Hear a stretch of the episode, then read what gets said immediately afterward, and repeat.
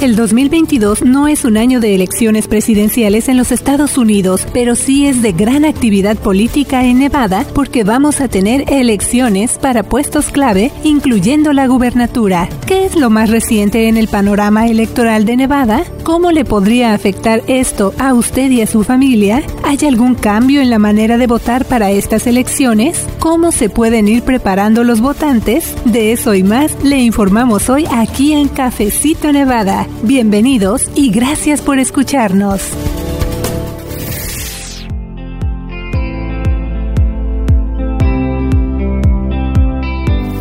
Así es amigos de Cafecito Nevada, bienvenidos, muchas gracias por escucharnos, por acompañarnos una semana más en este nuevo episodio que como ya escuchó usted está centrado en darle un recuento de cómo está el panorama electoral aquí en el estado de Plata. Y son contiendas muy importantes y mucha información también, así que estamos viendo bastante movimiento ya. Y conforme se van acercando estas fechas clave para los diferentes comicios, también aumenta la información, así que cuáles son estas contiendas importantes y más que nada, por supuesto, lo que todo eso significa para las familias nevadenses. Así que con mucho gusto les doy la bienvenida. Mi nombre es Luz Gray, editora asociada con The Nevada Independent en español y en este episodio me acompaña mi colega Michelle Rindels. Bienvenidos, nos escuchamos la próxima semana y por favor chequen en nuestras redes sociales, síganos en Instagram, Twitter, también estamos estrenando canal de YouTube completamente en español. Ya a escuchar usted los detalles al final de este episodio. Y ahora sí, vamos a tomarnos juntos este cafecito Nevada.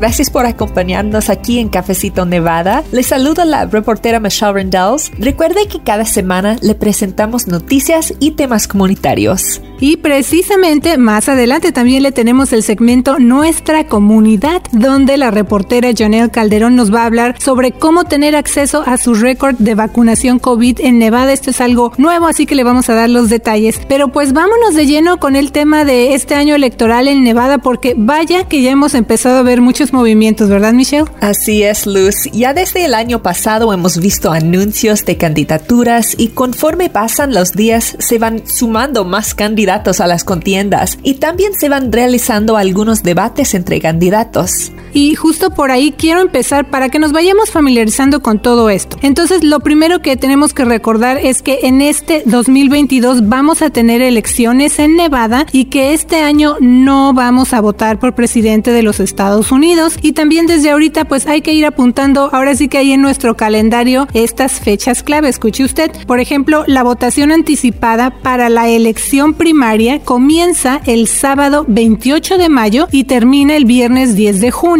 y la elección primaria de Nevada es el martes 14 de junio. Así es, otras fechas importantes son la votación anticipada para la elección general, que empieza el sábado 22 de octubre y termina el viernes 4 de noviembre. Y la elección general de Nevada es el martes 8 de noviembre de 2022. Pero más adelante le vamos a dar más detalles de qué significan esas fechas. Así es, Michelle, porque también tenemos que irnos familiarizando con las contiendas clave que vamos a ver en estas elecciones en Nevada, o sea, por qué puestos vamos a votar y eso incluye la gubernatura del estado. Actualmente ese cargo lo ocupa el gobernador demócrata Steve Sisolak y él está buscando la reelección. Ese puesto es muy codiciado por los republicanos, especialmente porque ellos quieren volver a ocupar ese cargo, esa gubernatura, ya que cuando Sisolak ganó, él se convirtió en el primer gobernador demócrata demócrata en Nevada desde hace dos décadas. Así es, Luz. Ese es uno de los cargos por los que vamos a votar este 2022 en Nevada. Y como dijiste antes, ya desde el año pasado varios republicanos han lanzado sus candidaturas para obtener la nominación de su partido para convertirse en el candidato o candidata final a la gubernatura. Hasta el momento hay nueve aspirantes. Y bueno, ¿cuáles son algunos nombres que destacan para esa contienda, para este puesto tan importante como es la gubernatura, Michelle? Sí, Luz, entre ellos destaca Michelle Fiore, quien ha prestado sus servicios en el Consejo Municipal de Las Vegas desde 2018 y anteriormente cumplió varios términos en la Asamblea. En esta contienda también se encuentra el alcalde de North Las Vegas, John Lee, y también está el ex senador de los Estados Unidos, Dean Heller. Otros candidatos republicanos para la gubernatura de Nevada son Joey Gilbert, un abogado, Guy Nora, un hombre de negocios, Fred Simon, un doctor, Barack Zilberberg y Tom Heck. Así que el gobernador Sisolak no solo tiene ese reto para la reelección, sino todos los elementos que los votantes van a tomar en cuenta para tomar su decisión. Ahora sí que escoger quién quieren que sea el gobernador. Pero en el caso del gobernador Sisolak, precisamente esos cuestionamientos incluyen principalmente acerca de su desempeño en medio de la pandemia, las medidas que ha ido tomando desde el cierre de negocios esenciales, eso que vimos al principio de la pandemia, hasta los mandatos de cubrebocas, por ejemplo. Sí, Luz, es difícil para los gobernadores actuales que están tomando esas decisiones difíciles porque uh, la mitad del mundo está contento con mandatos de vacunación y la mitad no es. Entonces cada decisión tiene consecuencias para el gobernador actual. Entonces eso es un problema para gobernadores en todo el país. Están enfrentando las consecuencias políticas de sus decisiones, pero tienen que tomar una decisión. Entonces es un puesto difícil en ese momento. Y también es difícil porque la popularidad de gobernadores y senadores demócratas está muy atada a las opiniones acerca del presidente Joe Biden. Y cuando los precios de la gasolina y el precio de, de vivienda y todo eso está aumentando, la gente tiende de echar la culpa en el partido en poder y en ese momento estos demócratas. Entonces es un ciclo difícil para los demócratas y los republicanos típicamente no están en poder en ese momento y pueden criticar lo que está pasando y ofrecer sus mismos como una alternativa. Entonces eso es el dinámico es difícil para los demócratas, tienen que luchar más uh, para retener sus asientos y es un poco más fácil para los republicanos ganar asientos en ese ciclo. Así es, Michelle. Pues ahora sí que nadie iba a saber lo que iba a ocurrir con esto de la pandemia en ninguna parte del mundo. Y como dices tú, pues quienes están en puestos de poder, en puestos decisivos, en cualquier lugar, no solamente en Nevada, pues tienen todos esos retos y esas decisiones que han tenido que venir tomando. Y eh, los partidos de la oposición son los que toman esos cuestionamientos a su favor para sus campañas. Así que más o menos así es lo que estamos viendo en ese panorama eh, aquí en Nevada en cuanto a la contienda por la gubernatura. Pero antes de revisar otros puestos clave que vamos a ver también en la boleta electoral, me gustaría que habláramos de qué significa una elección primaria, una elección anticipada o de medio término y la elección general, porque ya eh, hace unos minutos hablamos de todas estas fechas importantes y le dijimos a usted, bueno, pues es que esa fecha es la elección primaria y demás, pero ¿cómo podemos entender la diferencia, Michelle, entre este tipo de comicios? Sí, Luz, una elección primaria es una elección entre candidatos del mismo partido. Entonces, para el junio vamos a tener la elección primaria para la gubernatura. Eso es nueve republicanos que están compitiendo para ser la única republicano que va a estar en la carrera contra el gobernador Steve Sisolak, quien es demócrata. Entonces tenemos a varios conservadores. Esos incluyen Dean Heller y Joe Lombardo, Joey Gilbert y todos están compitiendo de ser el candidato típicamente más conservador de todos para ganar todos los votos del republicano, ser el republicano número uno entre esos nueve candidatos. Entonces, el ganador de las elecciones en junio va a ser el candidato contra el gobernador Sisolak. Así es, entonces eso es importante entenderlo porque ahorita estamos viendo a varios candidatos republicanos, pero la diferencia es que ellos dentro de su mismo partido están buscando obtener la nominación entonces para ser el único candidato a la gubernatura y así enfrentar a Sisolak. Entonces tendríamos, digo, más adelante cuando pasen estos comicios, nada más a estos dos candidatos, ¿verdad? Uno republicano y uno para gobernador, que en este caso es el gobernador Sisolak que está buscando la reelección para el Partido Demócrata. Contienda. Sí, Lucy, una cosa para recordar es que es los republicanos que están escogiendo entre eh, el campo de republicanos.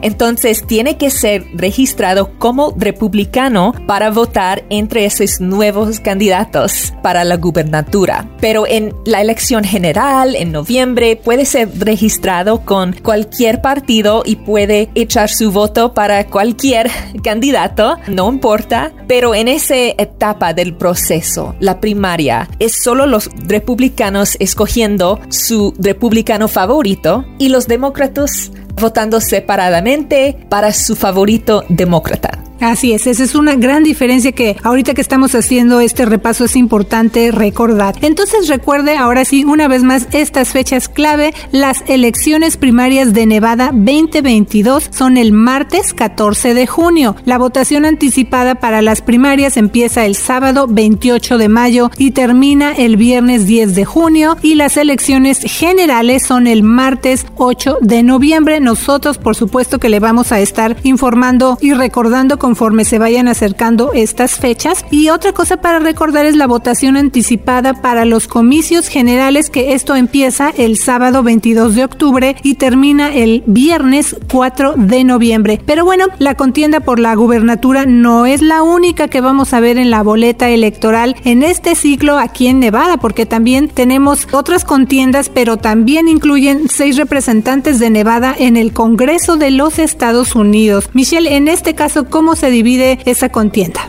Sí, Luz, actualmente los cargos que veremos en la boleta electoral son para representar a Nevada en el Senado de los Estados Unidos y también los distritos congresionales 1, 2, 3 y 4. Sí, y es importante familiarizarnos con esta contienda porque las cosas pueden cambiar para los demócratas, ya que actualmente ocupan cinco de esos seis cargos que representan a Nevada en el Congreso. Tenemos a dos senadoras demócratas, ellas son Jackie Rosen y Catherine Cortés Masto, quien fue la primera primera latina en ocupar el Senado de los Estados Unidos cuando ella ganó la contienda en el 2016 y ahora, bueno, ella está buscando la reelección. Así es, y en el Congreso actualmente Nevada está representado por los demócratas Susie Lee, Dina Titus, Stephen Horsford y el único republicano Mark Amaday. Y cada uno de ellos tienen que estar en una carrera cada dos años. Es diferente para los senadores, tienen una contienda cada seis años, pero los miembros de la Cámara de Representantes en el Congreso, cada dos años hay una elección. Ya ven cómo vamos aprendiendo o recordando todas estas cosas que a veces se nos pueden olvidar o pues si a lo mejor llegamos a vivir ahorita a este país, no estábamos muy familiarizados con este sistema. Así que por eso estamos haciendo este repaso hoy aquí en Cafecito Nevada, pero otros cargos clave que están en juego en las elecciones de Nevada en este 2022 son la vicegubernatura, la Fiscalía General, la Secretaría del Estado, Tesorero y Contralor. Y de nuevo, en este ciclo podríamos ver más republicanos ganando puestos que actualmente están dominando los demócratas. Sí, Luz, el ciclo electoral de 2022 en Nevada tiene implicaciones importantes para el equilibrio de poderes y no solamente en el Senado de los Estados Unidos, como ya dijimos, es dividido 50-50 en, en, el Senado y es muy posible que los republicanos ganan el control en, en el Senado, pero los demócratas dominan actualmente, uh, pero están enfrentando un ciclo donde ya no se podrían ver tan favorecidos. Además, los nuevos mapas que se trazaron a través de la redistribución de distritos van a representar cambios en las contiendas legislativas y del Congreso. Pero además de que ya hicimos un repaso por cómo están hasta ahorita algunas de las contiendas clave aquí en Nevada, también eso significa cambios precisamente para nosotros los nevadenses, incluyendo justamente ese tema de la redistribución o rediseño de distritos. Ese proceso ya lo vimos el año pasado aquí en nuestro estado y se trata de trazar nuevas líneas de distritos electorales y legislativos. Esto se da cada 10 años después de que se dan a conocer los resultados del censo. Así que esa es una razón más digamos, para la que hay que prestarle atención a este ciclo electoral en Nevada, porque cuando estamos hablando de todo esto, a lo mejor usted que nos escucha dice, bueno, ¿eso a mí cómo me afecta? Pues esta es una razón, Michelle. Así es, Luz. Ese es un proceso muy polémico y muy complicado porque puede significar que el lugar donde usted vive ahora ya no está representado por el mismo político. También porque afecta la posibilidad de que funcionarios actuales permanezcan en su cargo, inclinar la balanza más hacia los demócratas, o si esos nuevos mapas reflejan con precisión el perfil de quienes viven en los distritos y la diversidad de Nevada. Y una cosa que quiero mencionar es que en la contienda para el Senado de los Estados Unidos, todo el estado, todos los nevadenses van a votar en esa contienda. Pero con la Cámara de Representantes, el estado está dividido en cuatro. Hay cuatro distritos y solo votan en la contienda que coincide con el área en donde vives. Entonces es más dividido y es más uh, sujeto a que estamos describiendo a través del proceso de redistribución. Así es, y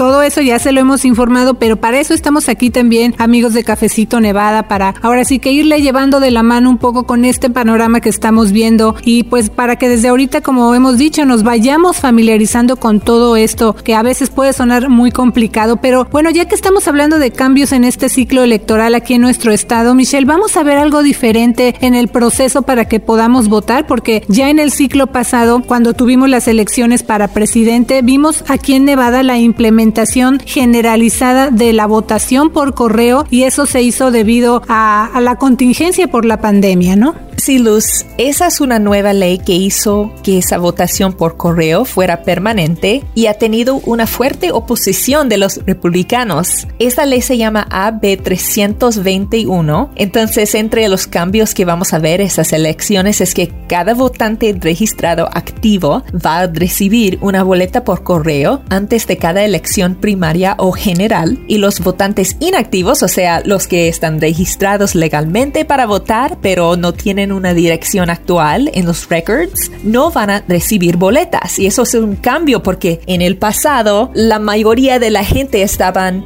votando en persona, estaban acudiendo a una casilla de votación y usando una máquina de votación estaba un proceso más físico, pero con la votación de correo, la gente está recibiendo su boleta y pueden ponerlo en un Dropbox o pueden mandarlo al registrador a través del correo. Entonces es un gran cambio en el método de votar. Y todavía hay opciones de votar en persona, pero la mayoría de gente están aprovechando la oportunidad de usar votación por correo. Así es, y algo importante para recordar es que esta nueva ley permite que los votantes opten para que no se les envíe una boleta por correo. Entonces, si no la quieren recibir por ese medio, van a tener que proveer un aviso por escrito a su secretario electoral local. Y bueno, esta ley de la que estamos hablando, la AB 321, también incluye otras disposiciones que aplican para procesos como la verificación de firmas y disposiciones para aumentar la seguridad electoral, que también ese ha sido y sigue siendo un tema de debate muy controversial de principalmente Partido Republicano que sigue cuestionando la legitimidad de las elecciones, pero aquí en Nevada ya la secretaria del Estado, que es republicana también, ya dijo no ha habido ninguna, no hay una evidencia de que haya sucedido eso que están argumentando este sector de los republicanos, Michelle. Sí, Luz, hay un gran debate entre los partidos. Típicamente los demócratas quieren hacer el proceso de votación más fácil. Un ejemplo es, es votación por correo. Querían expandir las oportunidades para votar y hacerlo más fácil. Entonces uh, vimos que cientos de miles de personas más están registrados ese ciclo y están participando en el proceso porque es más fácil. No tienen que tener una vacación y tomar tiempo de su día laboral para votar. Pero por parte de los republicanos temen que el proceso es demasiado fácil y las personas están cometiendo fraude. Creen que las boletas están llegando a casas y, y la gente errónea están votando usando esas boletas. Creen que no hay tantas protecciones contra el fraude y creen que la gente necesita presentar identificación y acudir en persona a la casilla de votación y demostrar su identidad cada vez que están votando para seguridad. Y es importante recordar que en el ciclo electoral 2020, la secretaria del Estado, republicano Barbara Sigafsky, dijo que no había evidencia de fraude grande en ese proceso de votación. Pero sí, la gente tiene ese miedo de que hay fraude en el proceso. Hay un que quizás es percepción y no es realidad, pero sí, dicen que necesitamos corregir esa percepción y necesitamos hacer el proceso más difícil para evitar la posibilidad de fraude.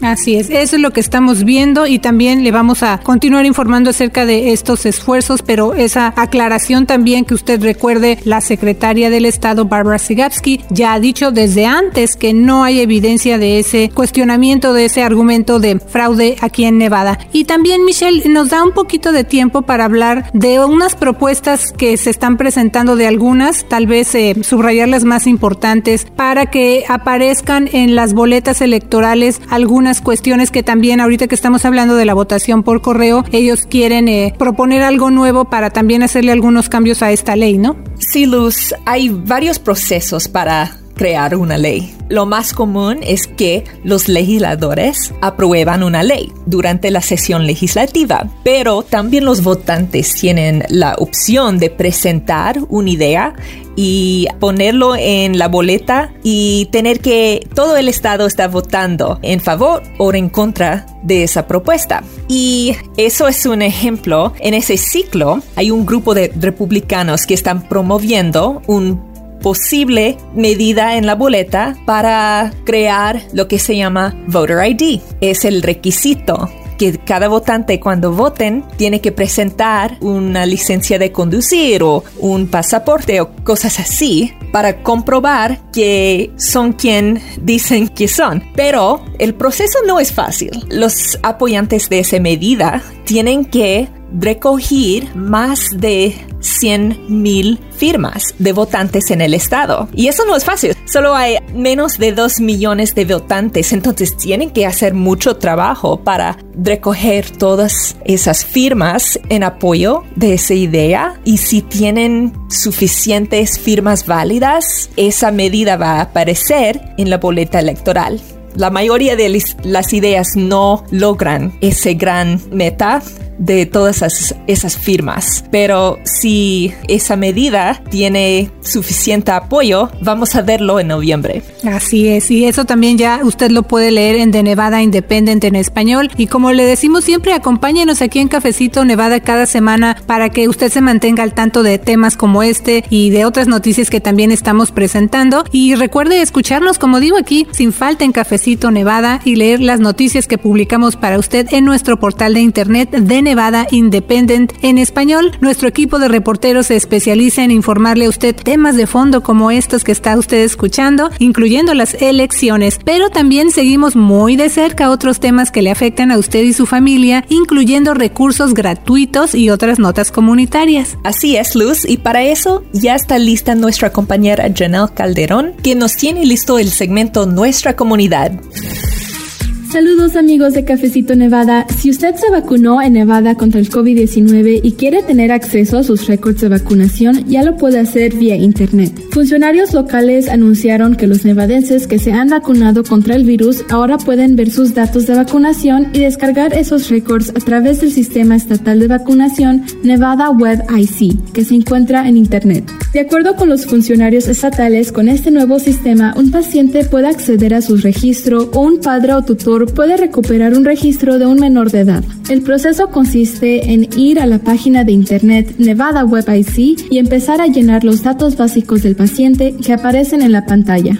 Una vez que usted haya iniciado una sesión en Nevada Web IC, seleccione en la parte superior derecha del sitio web Descargar registro COVID-19. Luego recibirá un código QR que se puede guardar como un archivo digital en su teléfono, computadora u otros dispositivos de su elección. Si usted recibe un mensaje de error, puede llamar al 800-401-0946 para vincular su información de contacto con sus registros de vacunas. Si usted tiene preguntas acerca del estatus del COVID-19 en Nevada, sitios de vacunación o dónde hacerse la prueba, por favor deje sus comentarios en nuestras redes sociales. Nos puede encontrar como The Nevada Independent en español. Le informó Janel Calderón. Muchas gracias por tu reporte, Janelle. Y bueno, usted que nos escucha, recuerde que para más noticias como la que le acabamos de presentar hoy aquí en Cafecito Nevada, también puede visitarnos en internet en The Nevada Independent en español y por supuesto escucharnos aquí cada semana. Le saluda la reportera Luz Gray, que tenga una semana llena de éxito. Y yo soy la reportera Michelle Rendells. Le invito a que se suscriba a nuestro boletín ¿Qué pasó en la semana? que es gratis para usted y le llega directo a su correo electrónico cada lunes tempranito. Nos encuentra como The Nevada Independent en español. Nuestro estado, Nuestras noticias, nuestra voz. The Nevada Independent en español está presentando su canal de YouTube para videos en español acerca de noticias locales importantes que le afectan a usted y a su familia y las cosas que distinguen a Nevada de otros lugares. El condado Clark es el hogar de uno de los programas de mariachi más grandes del país, con casi 6.000 alumnos participando en todo el distrito. Síganos en YouTube.